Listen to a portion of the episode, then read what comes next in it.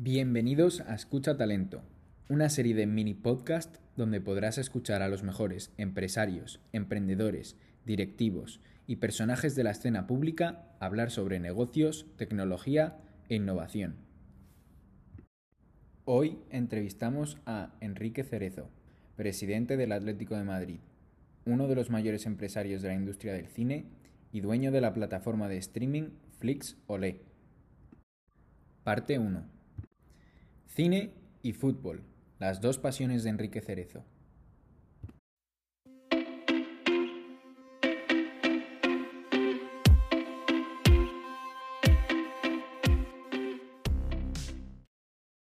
¿Cómo empezó Enrique Cerezo? Yo trabajaba en el cine, empecé de meritorio e indiscutiblemente de meritorio de cámara significaba pues manejar todo el material eh, de celuloide que había en una película, ¿no? Entonces las colas de cámara en aquella época se utilizaban para venderlas, para hacer spots de publicidad, que eran muy pocos los que se hacían en aquella época, y sobre todo para que mucha gente las emplease como material fotográfico. Entonces se cargaban en unos rollos que había fantásticos y se hacían esas famosas colas de 36 fotos que se vendían en cualquier parte para, para cualquier fotografía de cualquier particular que quisiera hacer en cualquier cámara. Y eso es lo que hacíamos ahí aparte de hacer un trabajo muy especial que era controlar todo el negativo, era cargar todos los chasis, era darle al ayudante o al operador todo el material listo para que él pudiera grabar y en combinación con el director poner eh, atención a la película y nosotros pues estamos allí para poder hacer eso y así empezamos. Perfecto, perfecto. ¿Siempre has tenido esa curiosidad por iniciarte en el mundo del cine y en este caso en proyectos particulares? Siempre, siempre, desde pequeño. Siempre hemos tenido esta afición, esta maravillosa afición y yo era una de las personas que me solía ver, pues no sé, cuatro o cinco películas al día aquí en Madrid. Iba por las mañanas a los cines que había de sesión continua y por las tardes pues siempre me hacía los primeros pases en un cine y los segundos en otro. Cuando eras pequeño, ¿cuáles eran tus sueños?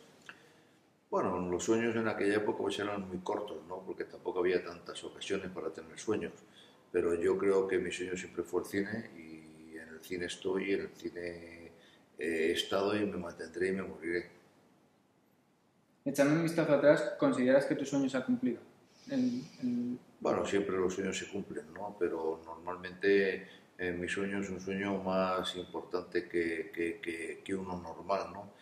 Porque recuperar, recuperar una gran parte del cine español que está perdida no es un trabajo fácil, porque son muchos años de los que se hacen las películas, años 30, 40, 50, 60, y ha habido muchos materiales que unos han perdido, otros se han quemado, eh, otros están en laboratorios que no sabemos ni con qué título están, y en eso es lo que estamos trabajando, esa es la ilusión que tenemos hoy día para poder, para poder llegar a hacer todo esto y que al fin y al cabo todo ese material aparezca o, bien o mal, y que se intente reconstruir como realmente era al principio de la película.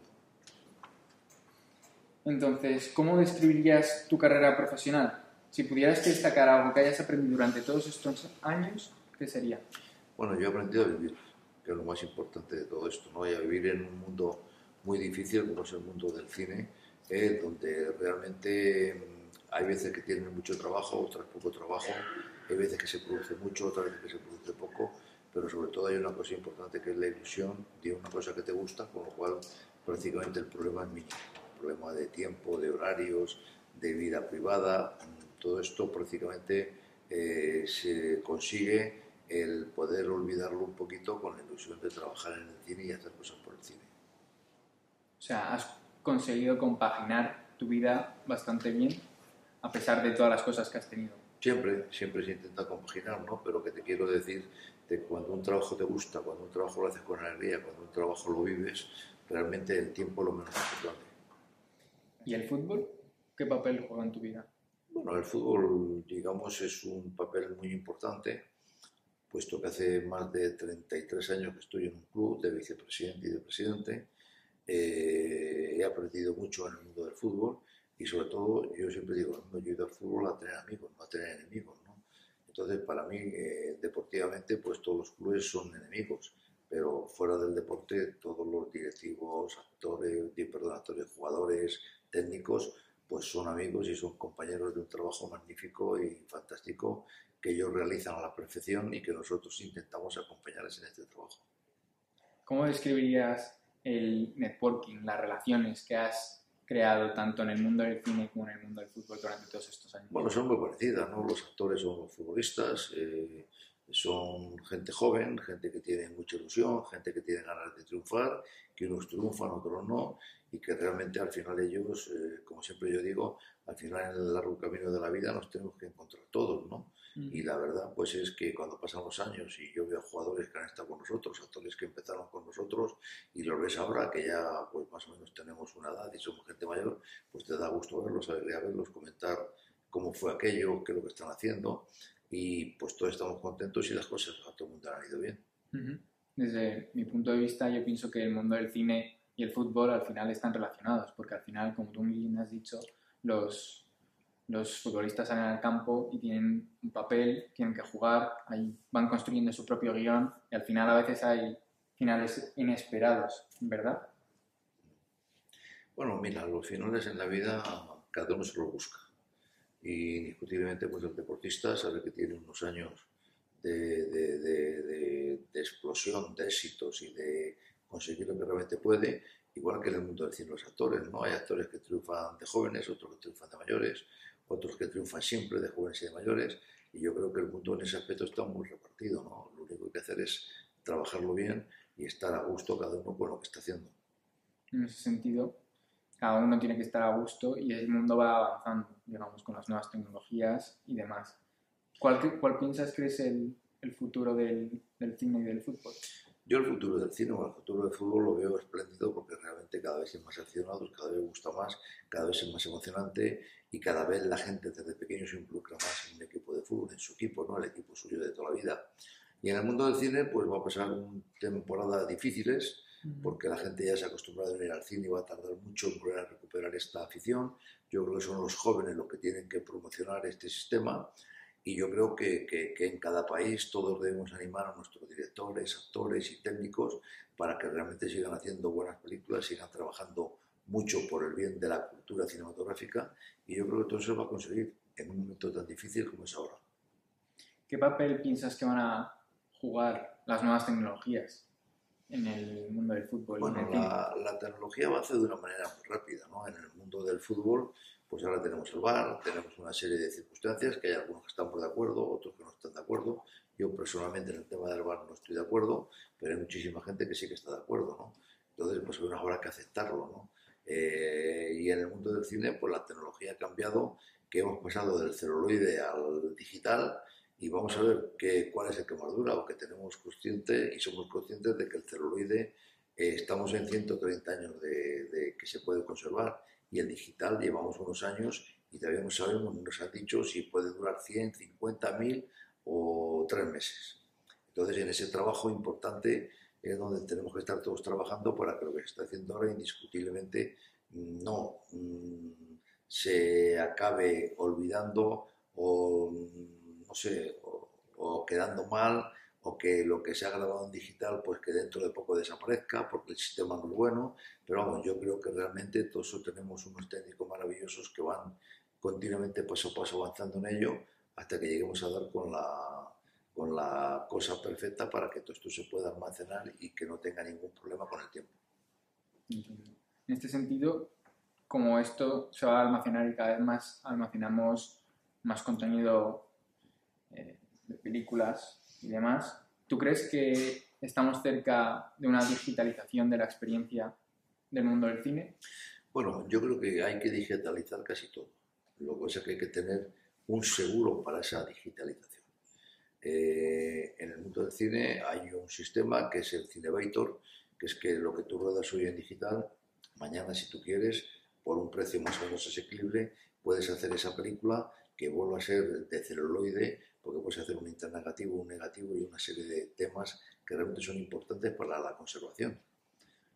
En el mundo del fútbol no lo sé, en el fútbol yo creo que son los jugadores los que tienen que ser cada día más fuertes y más consistentes para poder aguantar todo lo que les espera, ¿no? que son trabajo duro, el fútbol es más físico que, que, que otra cosa y realmente todo esto pues al final cuenta. ¿Tú te imaginas, por ejemplo, mm, que los aficionados del fútbol vean desde sus casas con realidad aumentada a lo mejor un partido o algo similar? Bueno, la verdad es que no lo pienso, pero lo creo. ¿Me entiendes? Yo creo que realmente todo, pero claro, que repetir lo mismo. No mismo ver una película en una sala de cine grandiosa que ver una película en una pantalla de televisión. No lo mismo ver un partido magnífico rodeado de 70, 80 o 90 mil personas que verlo en tu casa viendo la televisión. Hay veces me dices que llueve, pues es más cómodo ver el partido en casa. Que no llueve, pues a lo mejor me resulta muchísimo mejor el verlo en el estadio por un precio normal y corriente, que es lo que se está haciendo ahora, y que puedas ver un partido en directo sin ningún problema, igual que las películas. Totalmente de acuerdo. De hecho, te quería preguntar ahora por lo que tú has dicho de la diferencia y en el cambio en el que estamos de ver las películas en el cine a verlas a pasar a verlas en casa. Por ejemplo, tú tienes una plataforma, Flixolé, que la han llamado Netflix, Netflix español, y acabáis de firmar un acuerdo con Amazon y básicamente gracias a ti estás poniendo a disposición de todo el mundo la historia del, del cine español, ¿no? Entonces... Bueno, Flixolé es una plataforma magnífica, sobre todo para que le guste el cine español y el cine europeo, ¿no? No solamente trabajamos con el cine español, que tenemos prácticamente el 80% de la producción española desde los años 40, sino también trabajamos eh, con el cine italiano, que tenemos eh, todos los grandes clásicos italianos, prácticamente hasta los años 2000, una gran parte importante del cine italiano, directores como mm, eh, Dino Risi, Fellini, Antonioni, Visconti, Bolognini, todos estos grandes directores están a la plataforma con sus grandes películas. Hay que reconocer que el cine italiano ha sido la, la segunda potencia mundial del fútbol después del cine, después del americano. Y esto indiscutiblemente tiene mucho que decir. Nosotros tenemos unas 3.000 películas de este cine con los grandes actores de siempre, la Lore, la Loyo Brígida, el, el Vittorio Gassman, eh, Alberto Sordi y un largo etcétera, Hugo Tognassi, una etcétera de actores. Y todo eso lo puedes ver ahora mismo simplemente cuando haga un botón en una plataforma como Freshly, ¿eh? aparte de tener otra serie de películas americanas importantes y sobre todo tener, mm, no sé, los grandes clásicos de la RKO, 800 películas de la RKO, que en su día fue una de las grandes productoras que hubo en Estados Unidos, en América. Totalmente, totalmente. Para toda la gente, como has dicho antes, que quiera introducirse ahora en el mundo del cine, ¿qué recomendarías hacer? Bueno, lo primero que tiene que hacer es gustar. Y lo segundo, tener tiempo y ganas para poder comenzar hasta que consigas llegar a un nivel, ¿no? Y no es un sistema fácil para llegar a eso, ¿no? Ahora hay mucha competencia, hay grandes técnicos, hay grandes directores, hay grandes guionistas, hay grandes autores, hay grandes directores, y llegar a la misma pues no es fácil. Ahora, si te gusta, tienes imaginación y realmente tu, tu, vida va a depender de lo que es el mundo cinematográfico, pues indiscutiblemente eh, te gustará y seguro que triunfarás.